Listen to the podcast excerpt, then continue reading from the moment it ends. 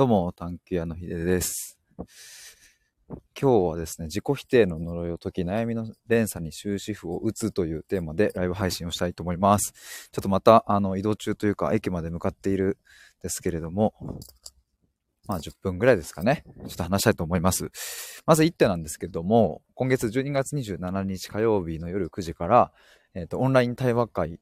を開催します。その名も芋づる対話会という名前で、えー、ついつい芋づる式に話してしまいたくなってしまうようなテーマ設定をしてですね、それで皆さんで楽しく話していくと。そしてこう自分の価値観をこう深めていったりとか、違いを感じたりして、えー、行こうという、そんな対話会です。えっと、参加費は1000円で、えー、参加してくださった方には特典で、えー、グラレコと文字起こしをプレゼントします。あグラレコというのは、あのイラストでちょっと議事録を取るみたいな感じですね。えー、それをプレゼントします。えー、参加されたい方はですね、僕の公式 LINE の方から、芋づる対話会に参加したいですというね、メッセージ一言くだされば、受付が、えー、それで完了ですので、えお待ちしております。えということで、本題なんですけれども、この自己否定の呪いを解き、悩みの連鎖に終止符を打つっていう、まあ、この言葉なんですけれども、えっと、まあ、実はこれ、前に書いた記事の中に、まあ、僕が書いていた、まあ、とある一節とか一文だったんですけども、あの、それを昨日のライブやってる時に思い出して、これを書いたことを思い出して、で、昨日の、あの、配信中にもちょっと話したんですけれども、まあ、結論、あの、これ、これじゃんっていう、あの、これじゃんっていう、なんかもうこんなような話でもたくさんしてきてる気がするんですが、なんか今回に関しては、結構僕の中で、あの、確信度合いが強いというか、今まで、あ、探求屋ってこういうことがしたいのかもとか、探求屋の目指す方向ってこういうことなのかもみたいなのをずっと言ってきたんですけども、で、まあそのたんびに、うわ、これだみたいな、いや、マジこれっすわみたいなこと言っていましたが、なんか今回、今回のこの発見に関しては、結構ブレないものがなんか定まった感があって、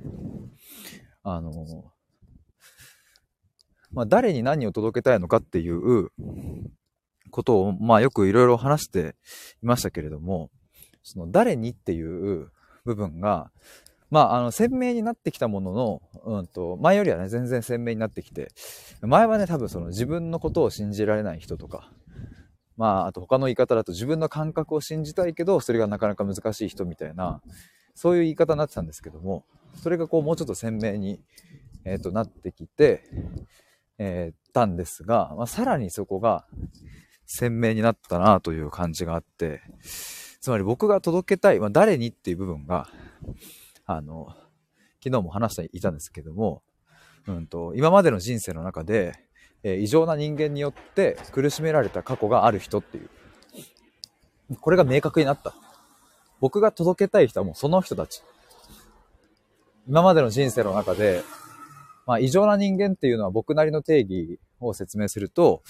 うんと、人間世界における前提が著しく欠けていて、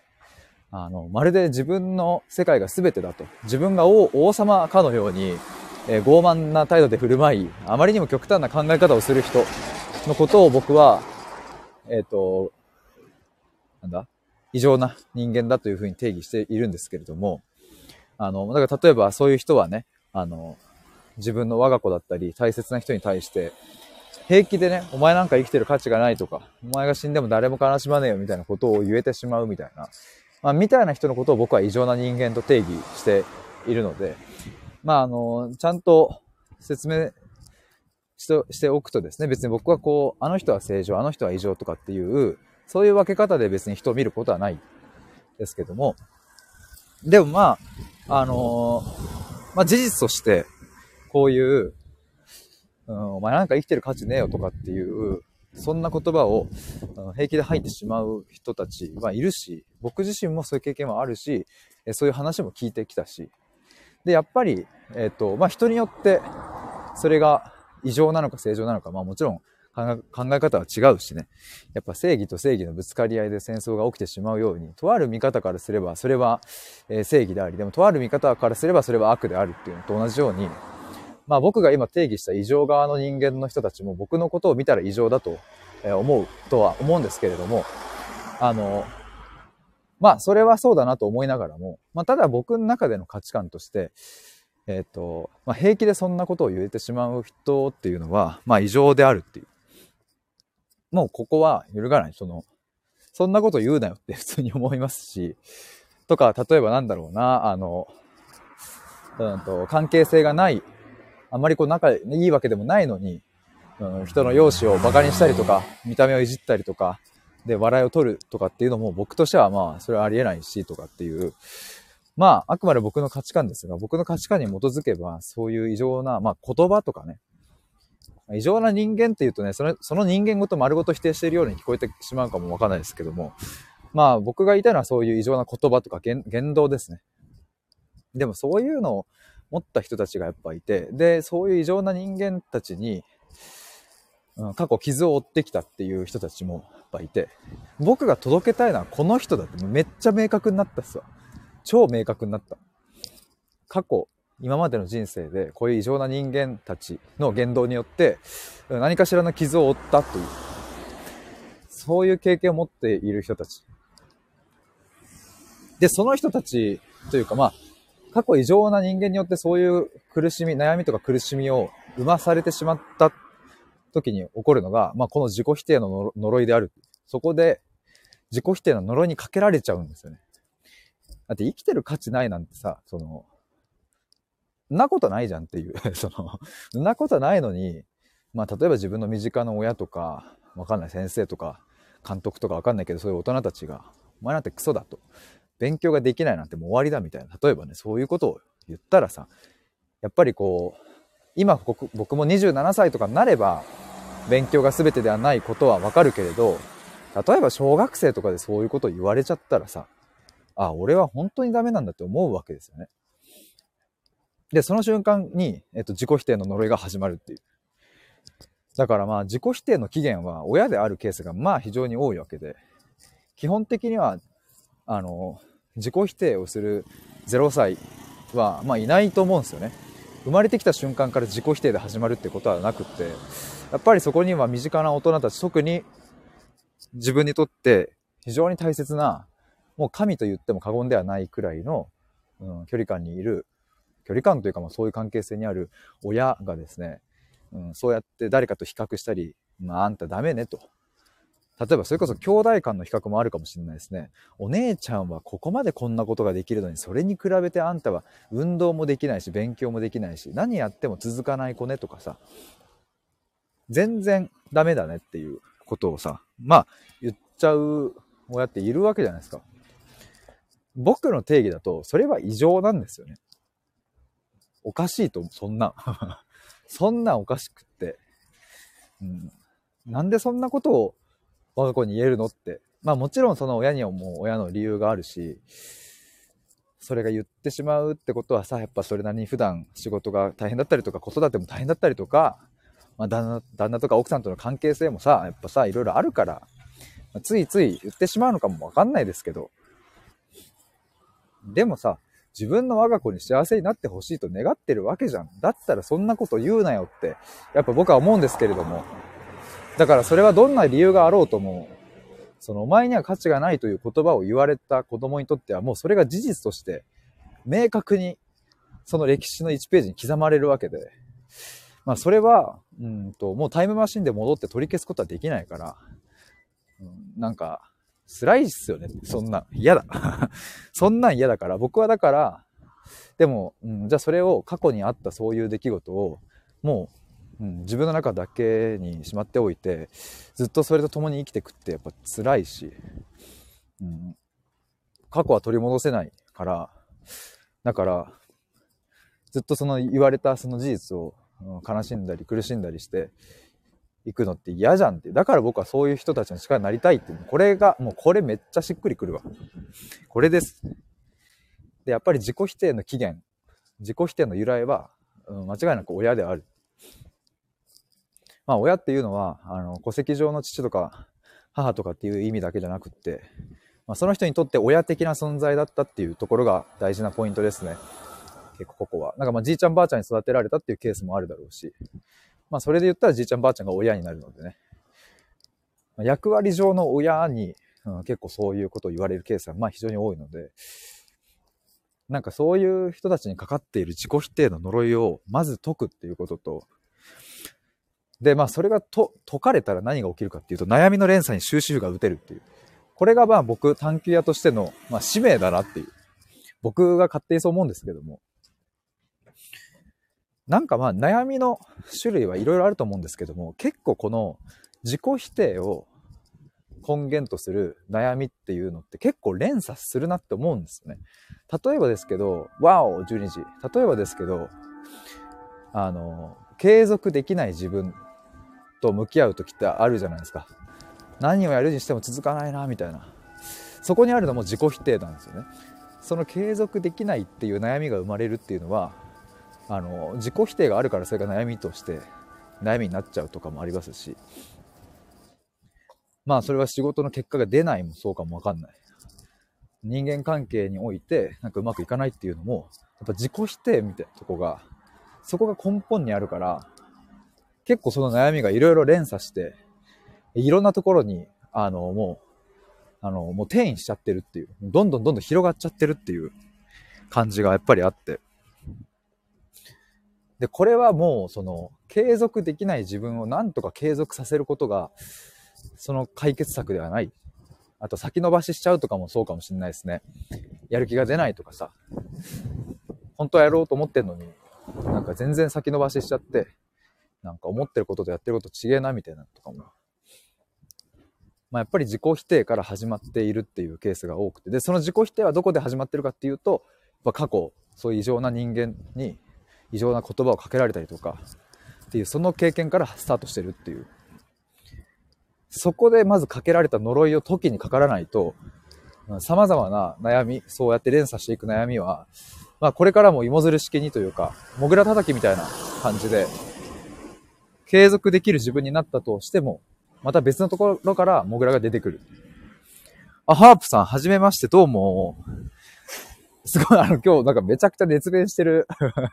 会に来て、あの、はじめましてでありがとうございます。ハープさん、親からの否定も肯定もなく一見自由でしたけど、全く視界に入れてもらえなかったです。この全く視界に入れてもらえないっていうのもさ、その、一見否定ではないんだけど、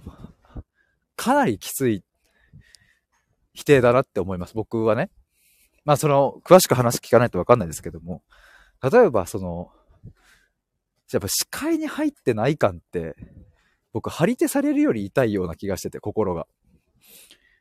なんかだったら、ビンタバチンってされて怒られた方が、あの、物理的な痛さはあるけど、心の痛さはなんか、むしろそっちの方が自分を見てくれてる感じもするし、やっぱこう、まあなんか頭ごなしに怒鳴り散らして否定するような怒り方はあれだけど、なんか愛のあるビンタだったらさ、その痛みもさ、まあ、まあ愛の無知みたいな言葉もありますけど、っていう風になってくじゃん。ハープさんきつかったです。私に全く興味がない感じね。きついっすよね。興味ないっていうのは結構その、うんと、言葉でお前なんか生きてる価値がないっていう言葉を言うことと同等くらいな辛さが僕はあると思う。興味ないっていうのは。えってなりますもんね、なんか。だからなんかそういうところからこの自己否定の呪いみたいなのはやっぱ、そういう過去の経験から始まっていくと僕は思うので、で、なんかここを、この呪いを解かなければ、やっぱり、あの、悩みは連鎖していくし、その悩みっていうのは、あれですね、うんと、もちろん生きていればいろんな悩みは生まれてくるので、あの、悩みを生まれなくするわけじゃなくって、さっき言ってたような、まあ、あの、継続できない自分がダメだとか、自己肯定感が低すぎても、なんか本当はやばいみたいな、そういう悩みのなんか連鎖みたいなのは、モグラ叩きな感じでボンボンボンボン続いていくから、その呪いを解かなきゃ。でもこれあれなんですよ、すごい。あの、呪いを解かなければって僕表現しましたけど、これ逆にね、すごい今日思ったんですけど、裏を返すと、呪いだから解けるんですよ。例えばさ、その、なんだろうな。うんと、なんかいい、いい例ないかな。例えばまあわかんない。一生かかっても治らないような、うん、ものってあるじゃないですか。その、まあ人間で言ってもそういう病気もあるかもわかんないしさ、まあそれこそ僕の母親だってさ、ステージ4のがん、末期がんって言われて、で、それはもう治んないんですよ、絶対に。手術もできなかったから、もうな、どんな奇跡が起ころうとも、癌が消えるなんてことはもうありえない。癌だから。ただこの自己否定の呪いに関しては、呪いなので、なんかいろいろありますよね、そのアニメとかでもさ、呪いが解かれるシーン。なんか、ふわーっていう なんか表現合ってるかわかんないですけど、これ呪いだから、別にその、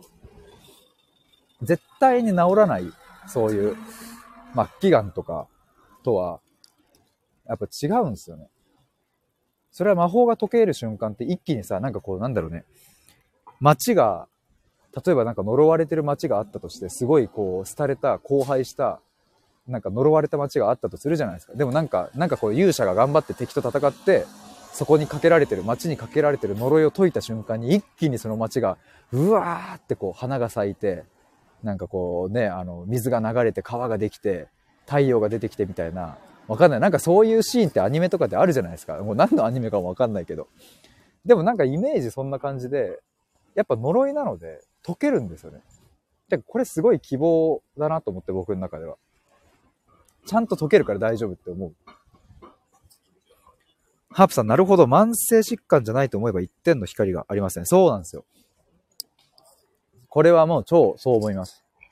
まあ、だから僕呪いっていう表現をしてるっていうのもある。なんか呪いってすごいちょっと怖い言葉だし、強烈だなと思うんですけど、呪いだからね、解く方法がちゃんとあるっていう。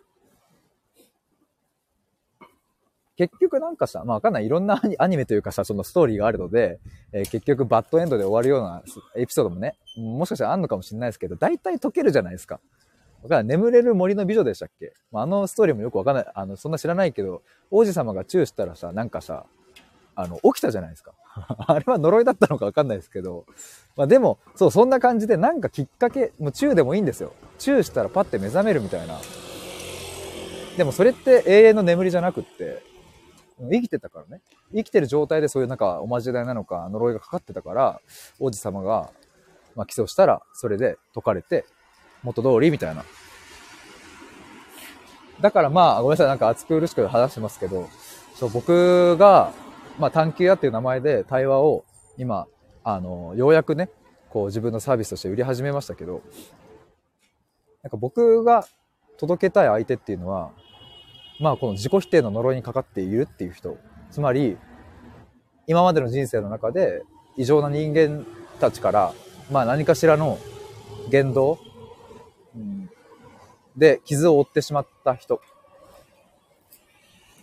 そういう人たちの、まず自己否定の呪いを、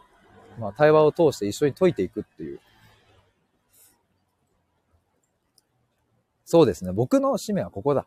本当に。あの、自己否定の呪いを解くことが僕のできることだし、まあ、やりたいことでもあるし、自分自身の使命でもあるし、みたいな感じですね。そして自己否定の呪いを解くことができれば、うんと、モグラ叩き的に生まれてきちゃうような、いろんな悩みの連鎖に、ちゃんと終止符が打てるっていう。もうこれで終わりよっていう。まあもちろん、あの、さっきも言ったけど、ね、人生生きてればさ、いろんな悩みが出てくるから、その今後一切の悩みがなくなくなりますみたいな、まあそんな、なんかこうね、ちょっと、まあ怪しい宗教みたいな感じになっちゃう。そういう話をしてるわけではなくって、もちろん今後も悩みは出てくるし、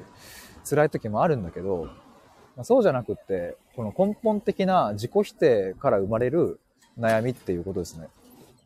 そこから生まれる、ああ、自分はどうせダメなんだ。だからこれもできない、あれもできない、これも自信がないとか、そういうふうに繋がっていく、なんかその根根源を断つっていう感じ。終わりっていう。もうこれにて終了。自己否定の呪い解きました。もう悩みの連鎖終了です。っていう感じ。だからもうさっき言ったように、こう街、荒廃した街がブワーって魔法が解かれていって、元通りというか、元通り以上の鮮やかさの街並みにぐわって一気に戻っていくあの瞬間。なんかさ、あの、アナと雪の女王2でしたっけ？なんかそんなシーンありませんでしたっけ？なんか。街が凍っちゃってて、みたいな。凍ってる街がでも最後一気に元に戻ってく。なんか違ったかな？違ったらすいません。でもなんか、アナと雪の女王2、そんなシーンがあったような気がして、最後の方に。ハープさん、アナ雪のラスト。やっぱありますよね、なんかね。そう、アナ雪のラスト。その感じ。でも、あれもさ、やっぱさ、街はさ、めちゃめちゃなんかこう、やばかったわけじゃないですか。もう本当に大丈夫なんこんな街でっていう。もうこの先の未来なんて何も想像できないし、もう終わりやん、こんなんってきっと思ってたけど、でもそれがどういうわけかいろいろ頑張ったら、一気にその、まあ、呪いというか魔法が解けていって、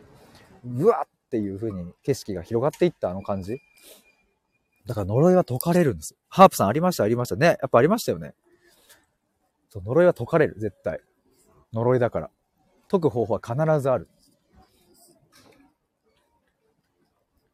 まあ、傷もね、ちゃんと癒えていくように、まあ同じですよね。っていう、ごめんなさい、なんかちょっと暑苦しく話しましたが、なんか最近僕ですね、あの、自分のサイトを今作ってて、ちょっと今送ったんですけど、これまだ全然途中なんですけどね、あの、まあ、こんな感じで作ってるんですよ。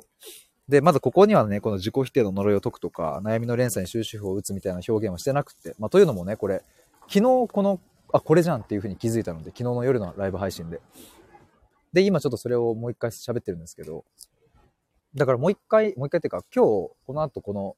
ウェブサイトをもう一度作り直すというか、文章を変えたりしようと思ってるんですけど、まあ今回この話したことは、あの、相当なんか揺るがないなというか、なんかようやく見つけた感がちょっとあってね、僕の中で誰に届けたいのっていう、誰に何をどうやって届けたいんだっていうことを、まあこの2ヶ月間ずっと問い続けてきたわけですけど、誰にっていうのがもう超明確になった感じがする。自己否定の呪いを、にかかっている。異常な人間によって傷を負い、自己否定の呪いにかけられてしまった人たちっていう、その人たちに僕は、コーチングでもなくて、カウンセリングでもない、言葉の本質を見つめていくっていう、その対話を僕は届けたい。それで、悩みの連鎖に終止符を打つっていう。それです。それなんです。